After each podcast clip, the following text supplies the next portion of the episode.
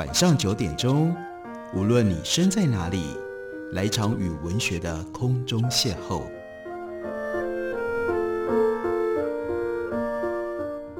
杨照谈书，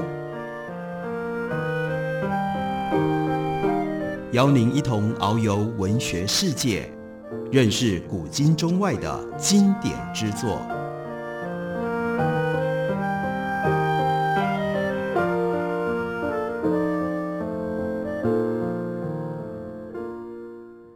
各位听众朋友，大家好，欢迎收听杨照谈书。本节目于台北广播电台 FM 九三点一，每个星期一到星期五晚上九点为大家播出。我是杨照。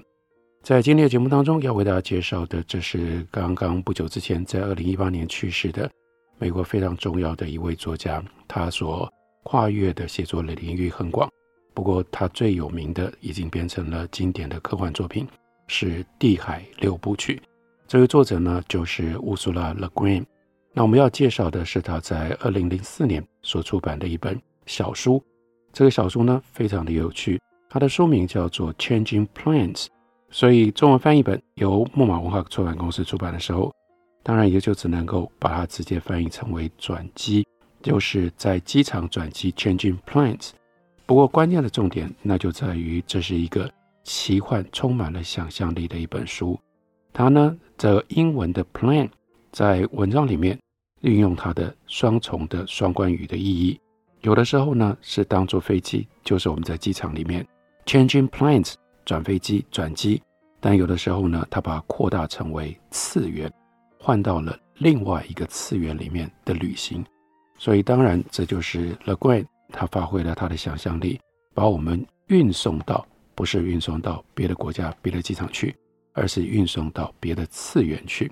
有趣的是，这本书一开始的时候，先介绍了一个叫做杜立普转换法，就是告诉我们怎么样从转机变成了转换次元。先开头的时候，描述形容是在 COVID-19 席卷全世界之前，大家所熟悉的流转在各个机场之间的这种空中旅行，飞机可达到的范围区区只有几千里，世界的另一头。那里也许有椰子树，也许有冰河，也许有摩洛哥，也许有摩纳哥，也许有西藏的喇嘛，也许有南美的洛马等等。这次飞机可以载你去到的地方，但他告诉我们说：“哎呀，飞机可以去到的地方，其实呢很有限，有限的可怜，因为没办法跟机场比。如果你善于运用机场，你可以体验到各式各样，比去到各个地方更加丰富、包罗万象的经历。”我们回想一下，大家都知道飞机旅行的这个经验：飞机狭小、拥挤、混乱、嘈杂、吵闹、细菌滋生、令人不安、百无聊赖，在完全不合理的时段供应难以下咽的食物。机场虽然比飞机来的大，但同样呢，人挤人，同样空气恶劣，同样充满噪音，同样压力紧绷，而且呢，食物常常比在飞机上所吃的还要更糟。都是一团一团油炸的不明物体，吃东西的地方呢，令人沮丧的想要自杀。在飞机上，我们的每个人都被安全带牢牢的绑在座位上，只有非常短暂的空档，你可以移动，或者去排队等待上厕所。终于快要轮到可以进入那个厕所一很小的隔间里面的时候，这时候非常有可能你又听到了那个唠叨的广播跟你讲说，我们碰到了气流，我们什么什么，请你。现在赶快回到座位上，你又再度动弹不得。那这是飞机的状况，对比机场呢？在机场里面，人们拖着大包小包的行李，在永无尽头的走廊匆忙地跑来跑去，活像是试图要逃出地狱的灵魂，各自拿着恶魔发给的既不相同又不正确的地图。另外，有一些人看着这些匆忙跑来跑去的人，这些人呢是坐在。被用鎏钉固定在地上的塑胶椅，他们的身体看起来也就像是一样用鎏钉被固定在椅子上。所以到目前为止，机场跟飞机不相上下。那它的比喻是，一座化粪池底跟另外一座化粪池底一样，真的是比不出高下好坏来。那如果你和你要搭的飞机都准时，那么机场就是散漫短暂，令人。郁闷的前奏，接下来呢是紧凑漫长、令人郁闷的航程。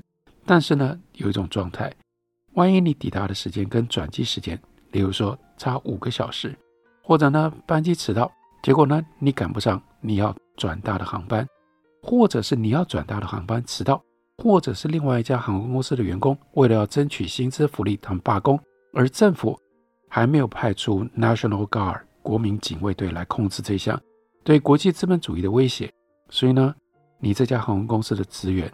得要设法消化比平常多一倍的旅客，要不然还有很多的时候是天气的因素，刮风、雷电交加、下雨、暴风雪，或者是飞机少了什么重要的小零件，或者是基于其他一千种原因。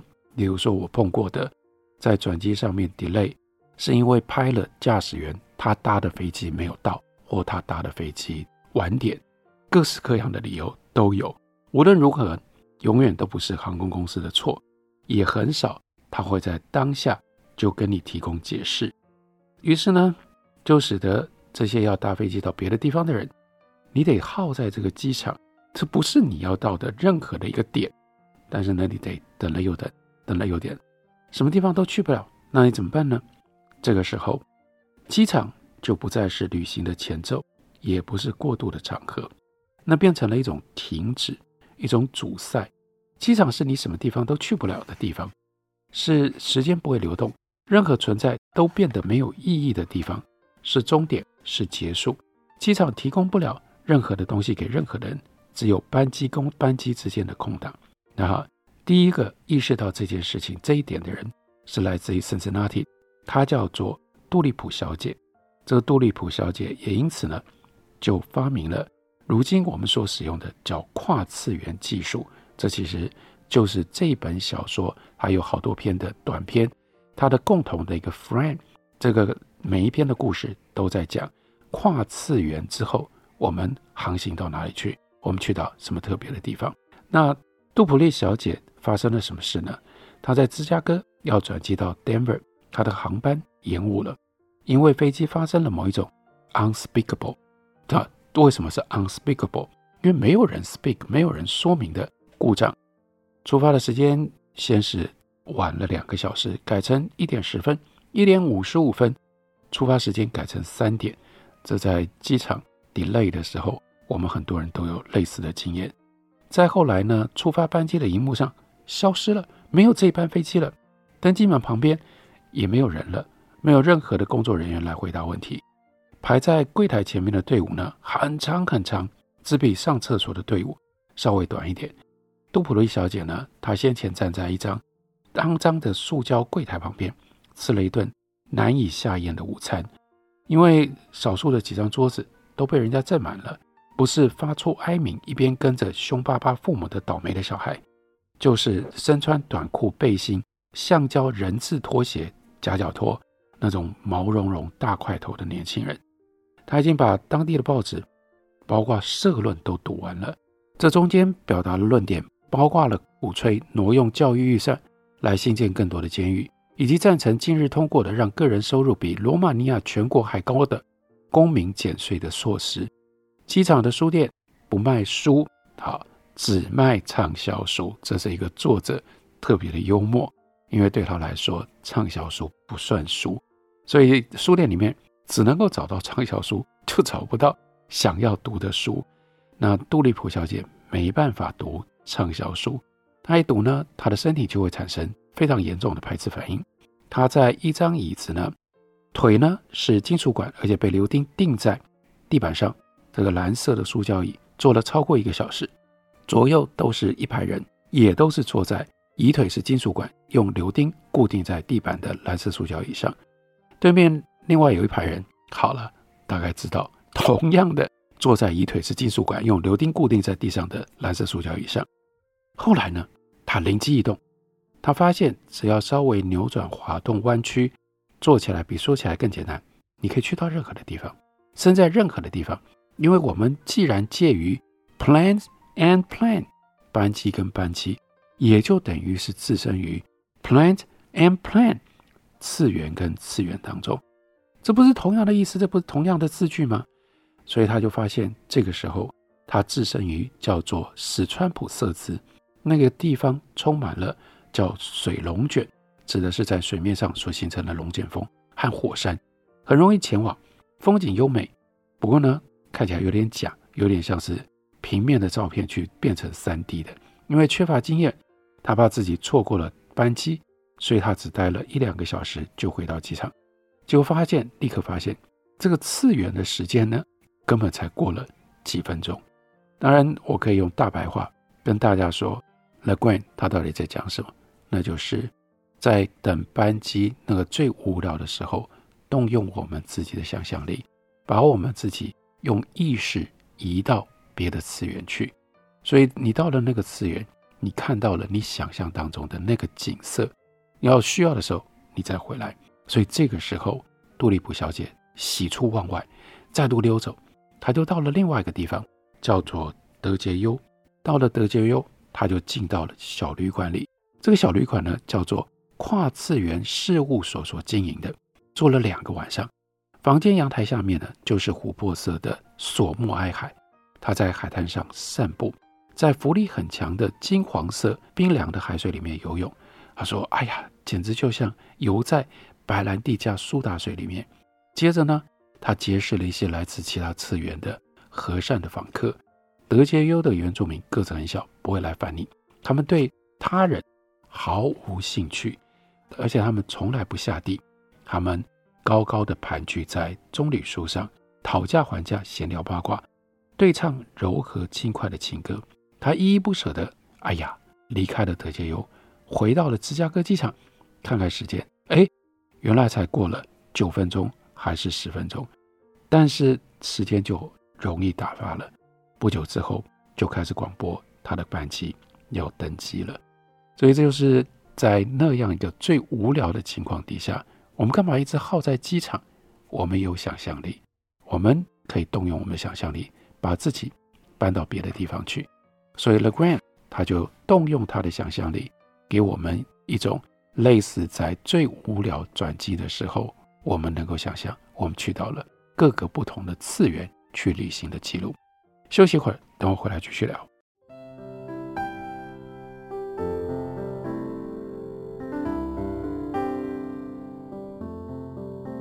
听见台北的声音，拥有颗热情的心，有爱与梦想的电台，台北广播 FM 九三点一。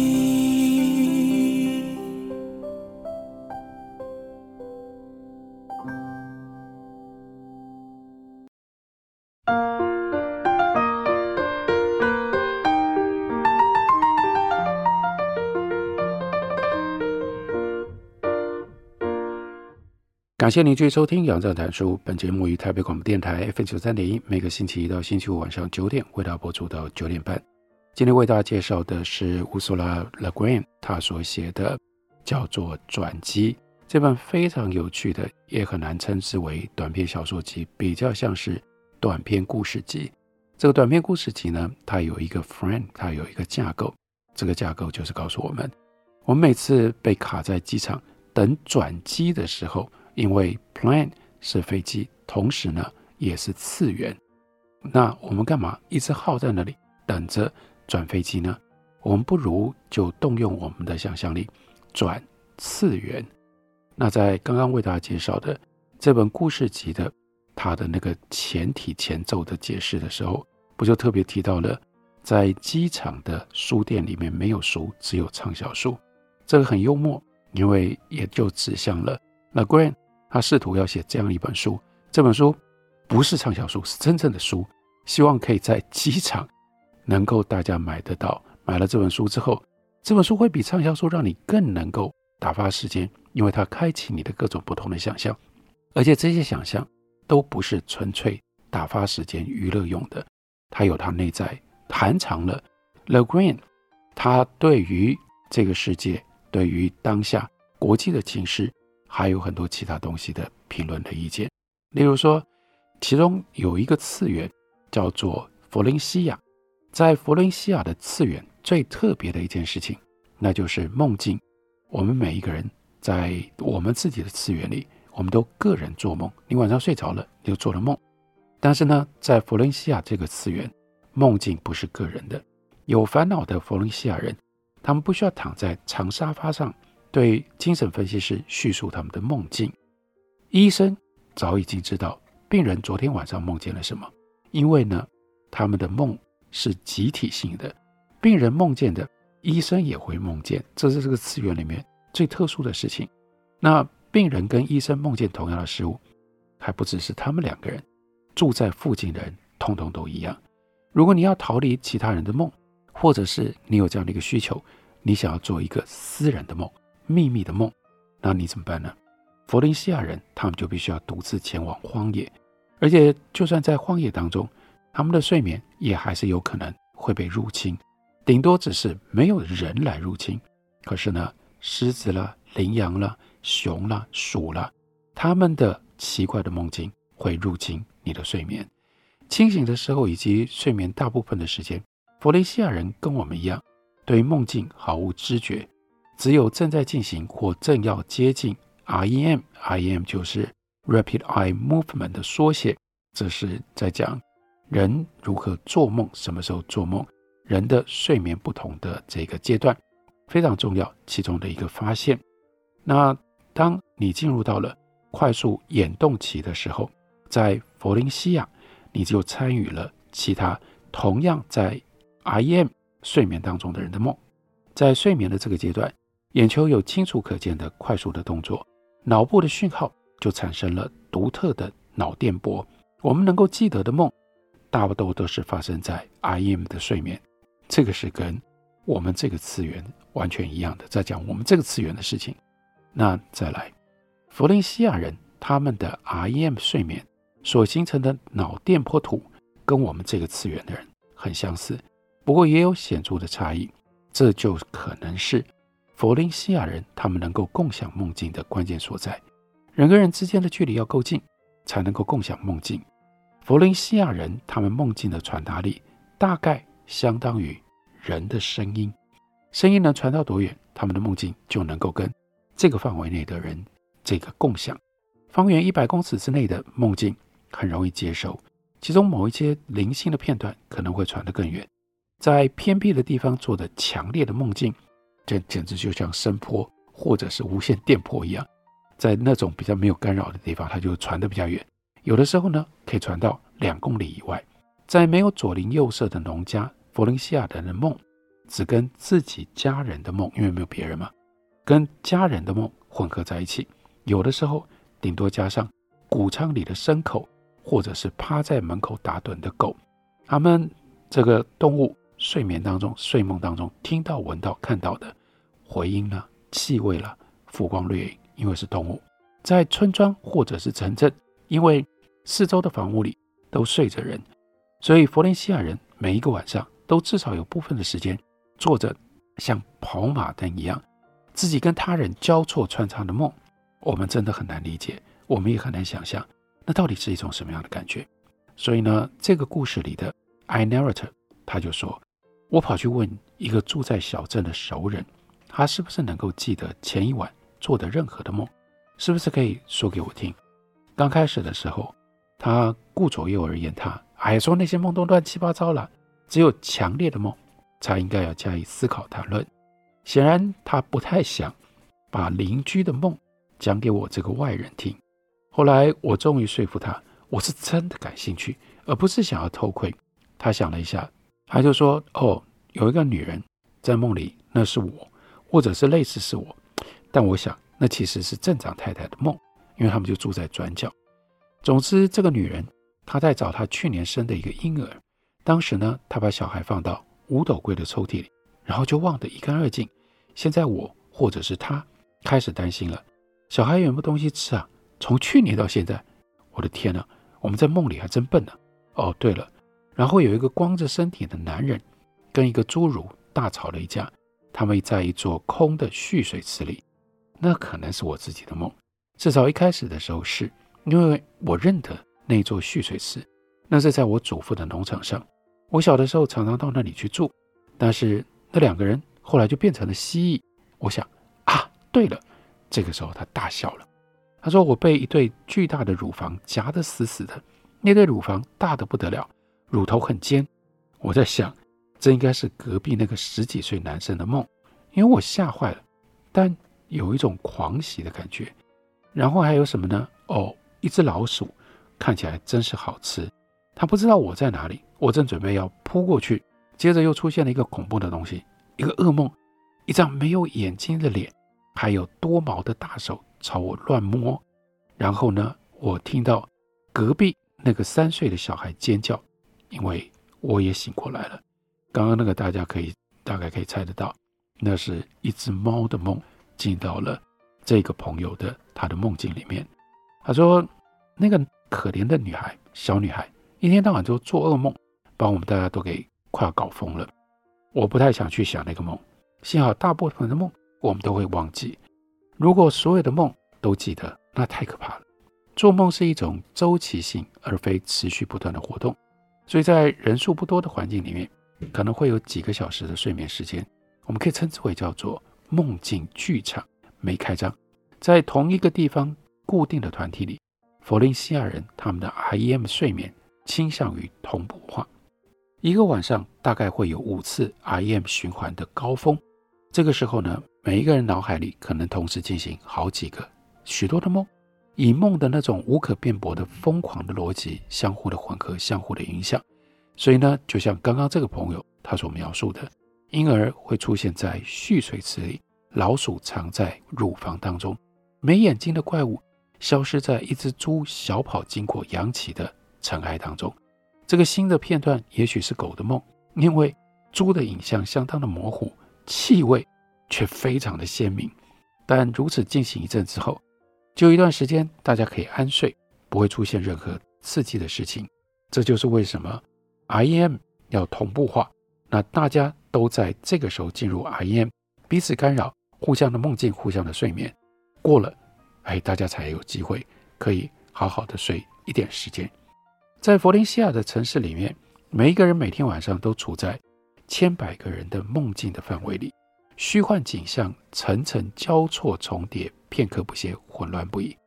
如此一来，啊，这是别人告诉我的，梦境反而会互相勾销，就像随便乱抹上一笔又一笔不同的色彩，在这个毫无意义的混乱当中，连你自己的梦都立刻变得朦胧，仿佛投射在已经同时在放映一百部电影的这个荧幕上，所有的电影的对话跟配乐也全部同时播放。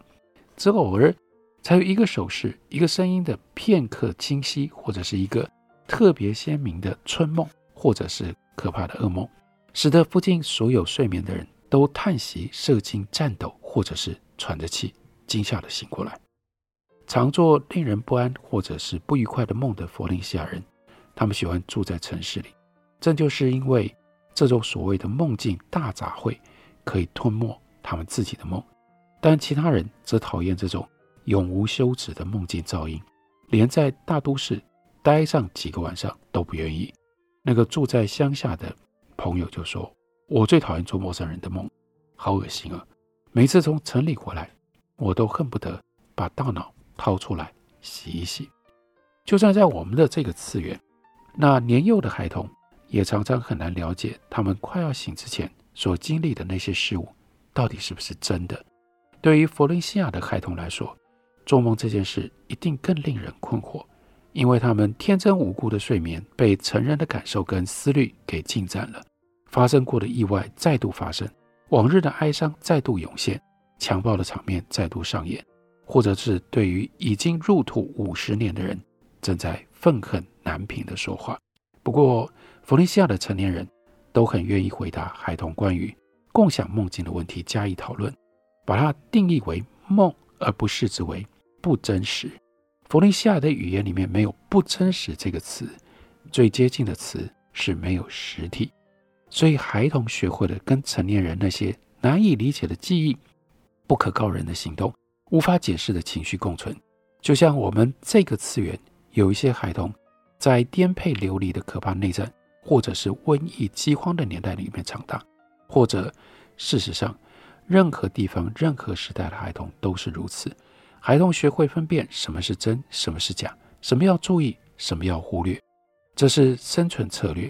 虽然身为外人很难评断，不过我对佛林西亚孩童的印象是他们在心理上很早熟，七八岁就受到大人平起平坐的对待，所以我们就大概可以了解，Legrand 发明了佛林西亚这样的一个词源，相当程度上他是要对应回来告诉我们。在我们的这个空间里面，在我们的世界里，有一些小孩，他们因为过早就经历了大人所制造出来的种种的灾难，所以这些东西在他们还无法充分的认知跟理解，就已经变成了他们生命当中的经验。所以，想象不完全只是为了想象，想象很多时候是为了借由虚构的想象对应对照，让我们可以体会在我们现实当中。有一些更尤为、更深刻，我们应该要能够知道的事实。这本书就是乌苏拉·勒关他所写的转机十五篇跨次元的旅行记，介绍给大家，推荐给大家。感谢你的收听，明天同一时间我们再会。